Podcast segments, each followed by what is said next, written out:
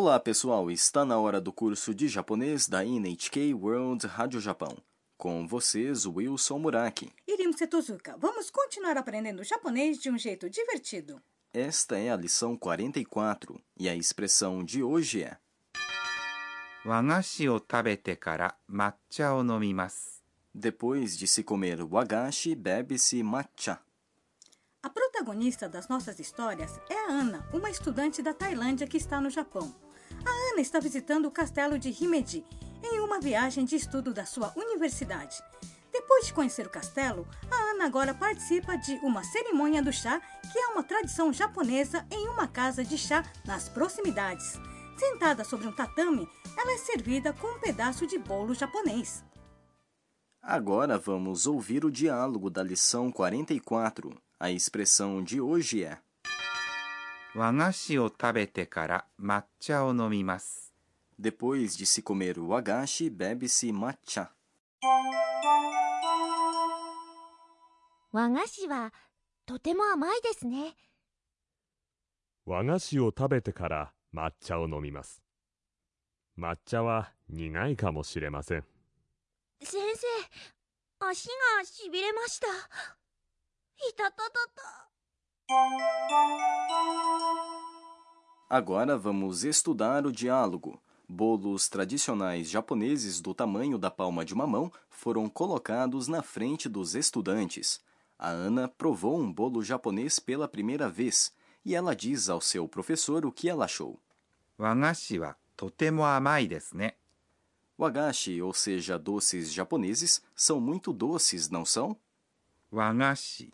São doces ou bolos japoneses.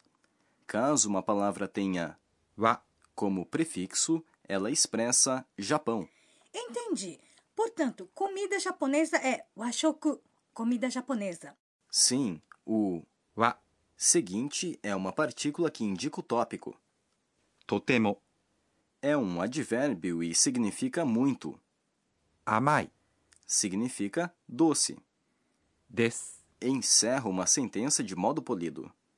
Ne é uma partícula usada ao final de uma sentença quando se busca o consentimento da pessoa com quem se fala. Muitos doces japoneses são feitos com uma atenção especial para cada estação. Na primavera existem bolos feitos com o tema florescimento de cerejeiras e no outono com o tema folhas de cor púrpura. O professor Suzuki explica os costumes da cerimônia do chá para os estudantes. 和菓子を食べてから抹茶を飲みます。 Depois de se comer o wagashi, bebe-se matcha. Essa é a nossa expressão de hoje. 和菓子 É doce japonês. を É uma partícula que indica o objeto de uma ação. 食べて É a forma T do verbo 食べます。 comer. から、 É uma partícula e significa depois de. Ela expressa a ordem de eventos. Uma ação indicada antes de Kará é seguida de outra ação que ocorre posteriormente. Em uma lição passada, aprendemos que Kará expressa a razão. Neste caso, Kará é usado para expressar uma ordem de eventos, certo?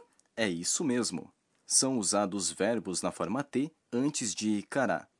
Tabete Kará significa depois de comer. Matcha é matcha, um tipo de chá verde em pó. A partícula o seguinte indica o objeto de uma ação. Nomimas significa beber. Quando se usa matcha durante a cerimônia do chá, não se coloca açúcar, né? Não, não se coloca. Matcha é um tipo de chá moído bem fino. Acrescenta-se água quente e depois agita-se o líquido com um utensílio feito de bambu. Então, ele está pronto para ser bebido. Agora vamos praticar a nossa expressão de hoje. O tabete kara matcha o. E o professor Suzuki diz: Matcha wa nigai kamoshiremasen. Pode ser que o matcha seja amargo. Matcha é matcha.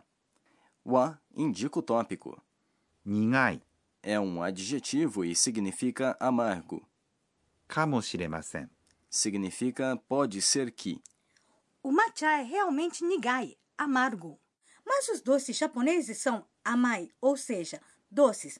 Por isso o sabor resultante é bem equilibrado. Bem notado. Agora, voltando para o diálogo, parece que a Ana tem um problema. 先生足がしびれました Professor, meus pés estão formigando. a Ana ficou sentada em estilo japonês sobre as suas pernas dobradas. Por isso, seus pés agora estão formigando.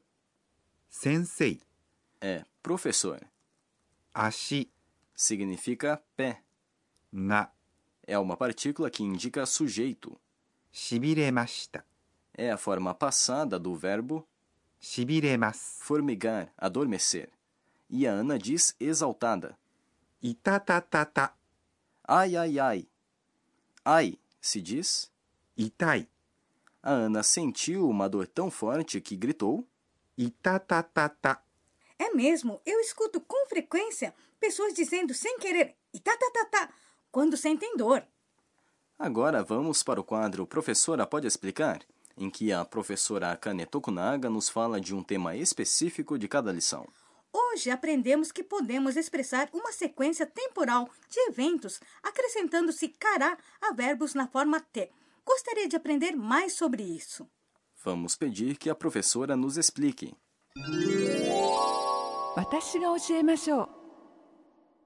E a professora diz: Na lição 16, aprendemos que se pode expressar mais de uma ação em uma sentença conectando-se verbos na forma T acrescentando-se a partícula cara depois de. A verbos na forma T, pode-se deixar claro que a ação indicada antes de cara foi feita primeiro e a que vem depois ocorreu posteriormente. Desse modo, pode-se enfatizar a ordem das ações. No diálogo de hoje, é importante que se coma wagashi primeiro wagashi o e depois que se beba matcha. Matcha. 茶を飲みます Portanto, coloca-se o primeiro verbo na forma T e acrescenta-se kará, dizendo 和菓子を食べてから抹茶を飲みます Depois de se comer o wagashi, bebe-se matcha. Também se pode usar kará para responder a uma pergunta. Vamos supor que alguém pergunte: Quando você vai comer? E que você responda: Depois de acabar de estudar. Estudo é 勉強 acabar é 終わります a sua forma T é 終わって comer se diz. 食べます Portanto, você pode responder 勉強が終わってから食べます Esse foi o quadro. Professora, pode explicar? Agora vamos para o quadro Onomatopeia do Dia, em que aprendemos palavras e expressões japonesas que representam sons, ruídos e comportamentos. Jinjin. Jinjin. Essa expressão está relacionada com o diálogo de hoje? Ela indica que alguém está com formigamento em alguma parte do corpo? Sim, essa expressão é usada quando uma parte do corpo, como um braço ou uma perna, adormece ou tem um formigamento dolorido. Biribiri. Biribiri também indica formigamento, mas é usada para descrever a sensação provocada por um choque elétrico ou evento semelhante.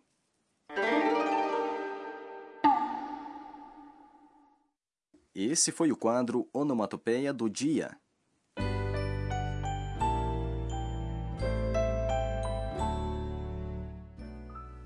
Antes do fim desta lição, vamos ver o que chamou a atenção da Ana hoje. Este é o caderninho da Ana. É Eto. Não é fácil ficar sentada sobre as minhas pernas dobradas, mas aprendi um jeito de evitar que elas adormeçam. Só tenho que me sentar juntando os dois dedões dos pés. Vou tentar na próxima vez. Este é o fim da lição 44. A expressão de hoje foi 和菓子を食べてから抹茶を飲みます Depois de se comer o agashi, bebe-se matcha. Na próxima lição, vamos acompanhar a festa de aniversário da Ana. Até lá!